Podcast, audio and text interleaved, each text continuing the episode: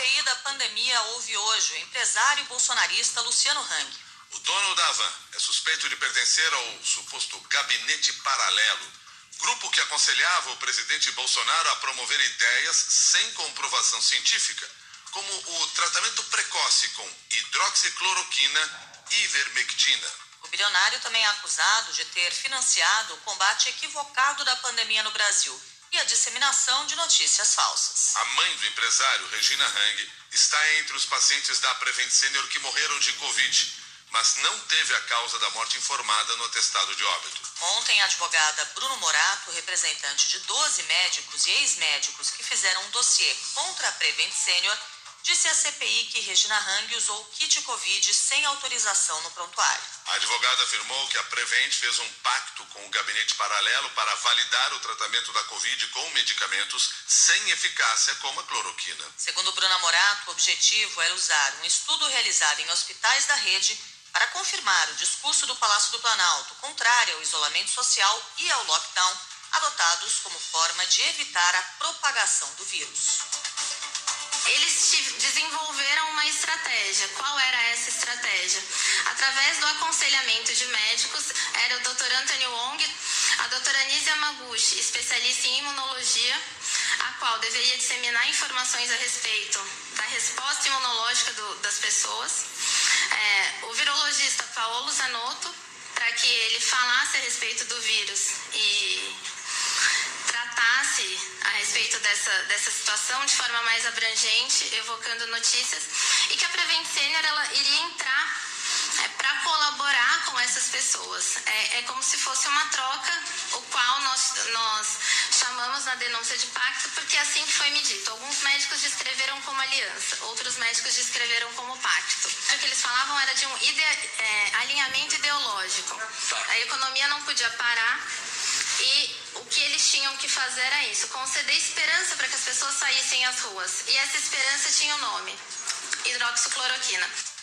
A advogada Bruna Morato confirmou que os médicos eram obrigados pela Prevent Senior a entregar o kit Covid aos pacientes. Já na segunda onda, não existia autorização para fazer determinados exames. Então, por exemplo, se prescrevia cloroquina, hidroxicloroquina, na verdade, sem a realização do eletrocardiograma. Então, você não tinha como avaliar a questão do intervalo QT. É, existia a dispensão de um medicamento que se chama ivermectina, e você também não tinha como, o, médico, eu digo, ele não tinha autonomia para retirar esse item. É, chegou a um ponto tão lamentável, minha opinião, que esse kit era composto por oito itens. É, os plantonistas eles pegavam o kit, eles entregavam ao paciente e diziam ao paciente: Olha, eu preciso te dar, porque se eu não te entregar esse kit, eu posso ser demitido.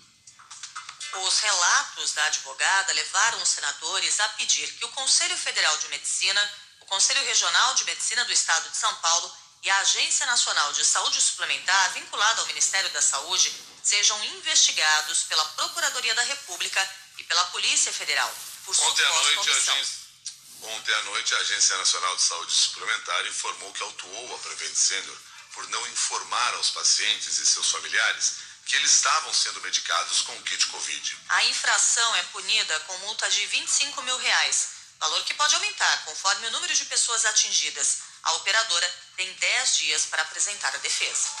6 horas 8 minutos agora.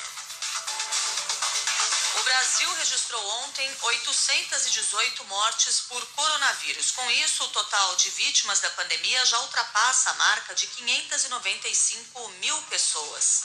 Desde o começo da crise sanitária, mais de 21 milhões e 300 mil brasileiros foram contaminados. Até o momento, mais de 88 milhões de brasileiros concluíram o esquema vacinal o que corresponde a quase 42% da população. Você está acompanhando os destaques do Jornal da CBN. O presidente da Câmara promete discutir hoje com os líderes partidários na casa a votação da proposta que unifica em todo o país as alíquotas do ICMS incidentes sobre combustíveis. O projeto cria uma alíquota única de ICMS sobre gasolina e diesel, independentemente do estado, e para todos os outros combustíveis e lubrificantes. Nesta terça-feira, Arthur Lira criticou o anúncio da Petrobras de aumento no preço do óleo diesel nas refinarias. O reajuste é de 8,9% e começa a valer hoje. O valor médio de venda para as distribuidoras sobe para R$ 3,06 por litro, reajuste médio de 25 centavos por litro. A empresa informou que a mudança reflete parte da alta nos preços internacionais do petróleo e da taxa de câmbio. No ano, o diesel acumula alta de 51%. Num evento com cara de comício em Alagoas, ao lado do presidente Jair Bolsonaro, Arthur Lira culpou os governadores pelo aumento no preço dos combustíveis. Sabe o que é que faz o combustível ficar caro? São os impostos estaduais. Os governadores têm que se sensibilizar. E o Congresso Nacional vai debater um projeto que trata do imposto do ICMS e ADREM, para que ele tenha um valor fixo, que ele não fique vulnerável aos aumentos do dólar, porque esse a gente não controla para que eles não fiquem vulneráveis aos aumentos do petróleo, porque esse a gente não controla. Mas se a gente bota um, um valor fixo de ICMS, o governo do estado vai continuar recebendo o dinheiro dele, mas não vai receber mais do que a gasolina que é vendida nas refinarias para os postos de combustível no Brasil. O presidente Jair Bolsonaro agradeceu a Arthur Lira por endossar a tese dele contra os governadores. Não pode, cada vez que reajusta o preço do combustível, por força de lei, lei da paridade, que leva em conta o preço do barril de petróleo fora do Brasil e o preço do dólar aqui dentro, também majorar o imposto estadual como se tivesse também ele vinculado à lei da paridade. Isso dará mais tranquilidade, dará mais uma maneira mais de nós termos realmente saber como será o preço de combustível cada vez que varia para mais ou para menos lá fora.